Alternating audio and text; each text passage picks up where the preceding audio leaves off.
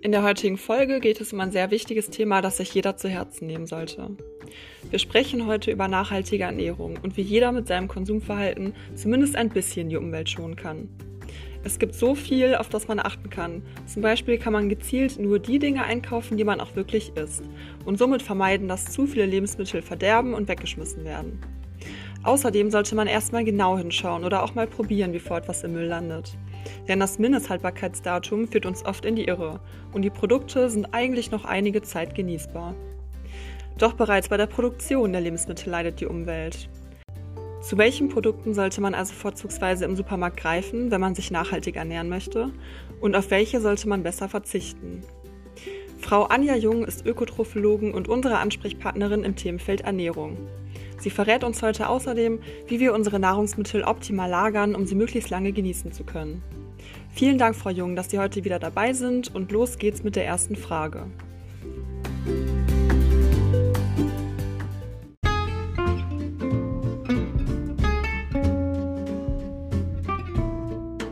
Erstmal ganz allgemein, was hat das Thema Nachhaltigkeit mit unserem Essverhalten zu tun?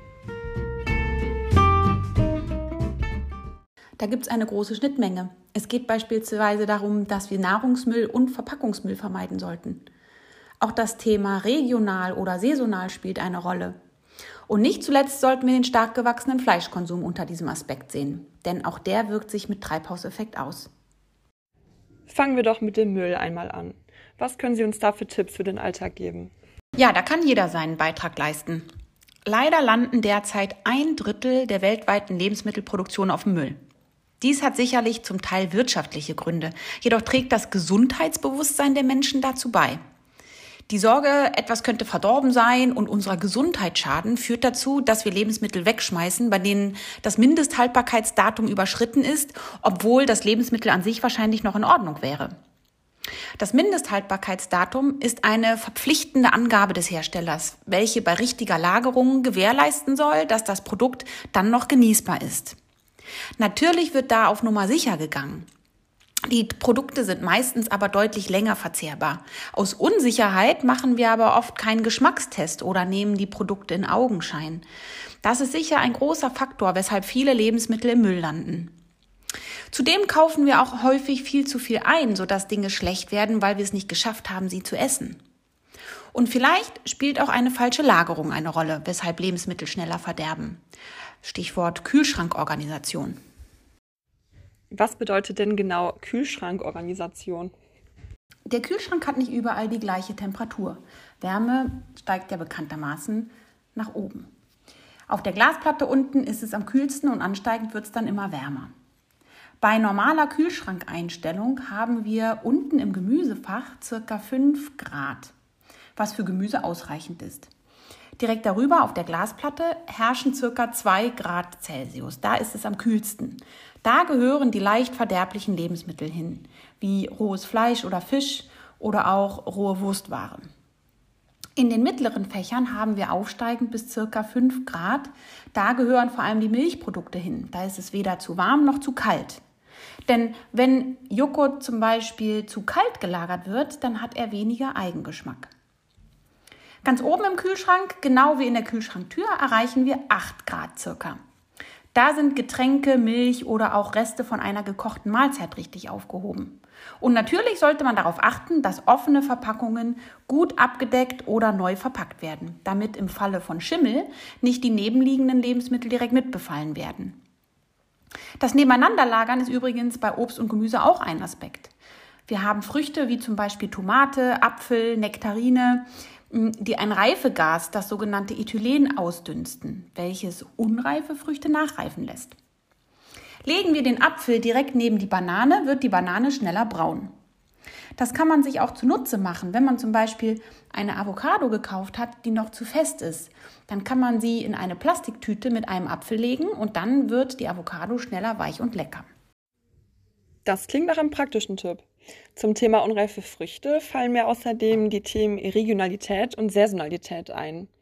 Können Sie uns dazu noch etwas sagen?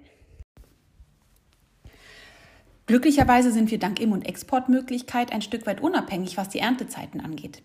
Wir haben die Möglichkeit, exotische Früchte von anderen Kontinenten einzuschiffen oder einzufliegen. Aber der Flugtransport verhagelt uns richtig die Energiebilanz. Genauso wie die Energie für die beheizten Treibhäuser, die uns den Anbau von Früchten über das ganze Jahr sicherstellt. Der Schifftransport und unbeheizte Treibhäuser dagegen sind nicht so relevant. Es ist zum Beispiel so, dass absurderweise die Energiebilanz für die importierten Äpfel aus zum Beispiel Neuseeland weniger belastet wird, wie unsere einheimischen Äpfel, die wir über die Wintermonate beheizt einlagern müssen. Insgesamt muss man auch noch berücksichtigen, dass der Anbau in fernen Ländern häufig dazu führt, dass in den Ländern selber Schindenluder betrieben wird. Die Wasserbilanz in den Ländern ist oft sowieso schon schlecht und wird durch vermehrten Anbau jetzt für uns noch verschlechtert. Das wurde ja auch gerade kürzlich wieder an die große Glocke gehangen, als wir das Thema Superfood Avocado hatten. Auch die Abholzung und Verbrennung von Regenwäldern zwecks Anbau von Exportgütern schlägt zu Buche. Das bedeutet also für uns im täglichen, im Supermarkt möglichst darauf achten, wo die Sachen herkommen und sich einen Saisonkalender besorgen. Exotische Waren bewusst seltener dazunehmen. Die regionalen Früchte haben ohnehin mehr Nährstoffe wie die gleichen Früchte, die wir importieren müssen. Das ist im Grunde für unsere Versorgung sogar noch fast wichtiger, als jetzt akribisch auf das Biosiegel zu achten. Und dem Geldbeutel tut es auch gut. Ansonsten haben wir ja auch noch tiefgekühltes Obst und Gemüse. Das ist gerade für kleinere Haushalte sehr geeignet. Tiefgekühltes Obst und Gemüse wird zeitnah nach der Ernte schockgefroren, sodass wir wenig Nährstoffverlust haben. Die Vitamine und die Antioxidantien, also diese kräftigen Farbstoffe in den Früchten sind nämlich sehr empfindlich gegenüber Licht und auch Hitze, sodass wir unter Umständen bei Früchten, die wir länger im Supermarkt äh, lagern oder dann danach noch bei uns zu Hause lagern, höhere Verluste an Nährstoffen haben wie vergleichbare Tiefkühlware. Und auch bei Tiefkühlobst und Gemüse sind wir von der Saison ein Stück weit unabhängig. Die Früchte werden uns nicht so schnell schlecht und wir können auch kleinere Mengen dosieren. Insgesamt also in Hinsicht Müllvermeidung und auch Geldbeutel wieder günstig. Wenn wir vom Geldbeutel sprechen, wie sieht es denn mit Fleisch aus? Das bekommt man ja teilweise, vor allem bei Discountern, sehr günstig. Dabei ist doch die Fleischproduktion sehr energieaufwendig, oder nicht? Ja, das ist richtig. Und die Preise lassen sich natürlich nur mit Tieren auf sehr engem Raum erzielen. Das ist ethisch natürlich ein sehr kritisches Thema und wird von den Veganern zu Recht kategorisch abgelehnt. Das sollte so auf keinen Fall weiterlaufen. Fakt ist, dass 40 Prozent der Landflächen auf der ganzen Welt für die Nahrungsmittelproduktion genutzt werden. Von diesen 40 Prozent sind 70 Prozent Weidefläche für die Tierhaltung. Der überwiegende Teil der restlichen 30 Prozent Landwirtschaft wird für die Futtermittelherstellung genutzt. Also sieht man, wie riesengroß der Anteil der weltweiten Flächennutzung ist, der für die Fleischproduktion draufgeht. Und genau die ist sehr schlecht für unsere Umwelt. Oft wird über die Fleischersatzprodukte aus Soja geschimpft, für die Anbauflächen geschaffen werden müssen und Regenwälder abgeholzt werden müssen. Im Vergleich belasten uns die pflanzlichen Ersatzprodukte aber überhaupt nicht. Ein Kilogramm Fleisch verursacht 36 Kilogramm Kohlendioxid. Das belastet unser Klima ungefähr so stark wie eine 250 Kilometer lange Autofahrt. Hinzu kommt der Stallmist und der Dünger, die die Böden und das Grundwasser belasten. Und das, wo der tägliche Fleischkonsum noch nicht mal gut für unsere Gesundheit ist. Ein Umdenken zu weniger Fleisch sollte also auf jeden Fall mal stattfinden. Wäre denn Fisch die richtige Alternative? Im Grunde ja. Allerdings haben wir zum einen nicht genug Fisch in unseren Meeren, damit jeder versorgt ist. Und zum anderen sind unsere Fische leider auch sehr stark mit Schwermetallen und Mikroplastiken belastet, die sie über das verunreinigte Wasser aufnehmen. Das ist für unsere Gesundheit nicht ganz unproblematisch. Dennoch wird aufgrund des Gehalts an Jod und wichtigen Omega-3-Fettsäuren der Verzehr von Fisch weiterhin mindestens einmal pro Woche empfohlen und zumindest in Bezug auf den Bestandsschutz zum Kauf von Fisch mit diesem sogenannten MSC-Siegel geraten. Das steht für eine nachhaltige Fischerei. Auf der Verpackung ist es mit einem ovalen blauen Fisch gekennzeichnet. Das bedeutet zusammenfassend kann man schlussfolgern, dass eine pflanzenbetonte Ernährung vor allem saisonal und regional eigentlich das Beste ist, sowohl für unsere Gesundheit als auch die Umwelt. Das stimmt. Und im Grunde sind das ja auch die elementaren Schwerpunkte, die der ausgewogenen Ernährung zugrunde liegen. Kommt für die Umwelt nur noch das Thema Verpackungsmüll dazu. Es wird zwar zumindest in Deutschland langsam etwas besser, aber weltweit ist das noch ein riesiges Problem. Doppelte Umverpackungen, Plastiktüten, Alufolie und Einwegflaschen werden bei uns zum Glück immer weniger und es gibt immer mehr Unverpacktläden.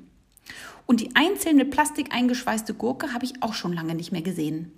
Inzwischen hat auch jeder Supermarkt ein Obstnetz für lose Früchte. Ich denke, da sind wir auf einem richtigen Weg und das können wir natürlich über unser Verhalten auch noch weiter unterstützen, nach dem Motto Your Dollar is your vote.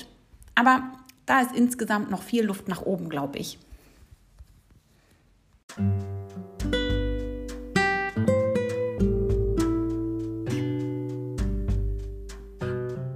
Dankeschön, Frau Jung, für diese interessanten Einblicke.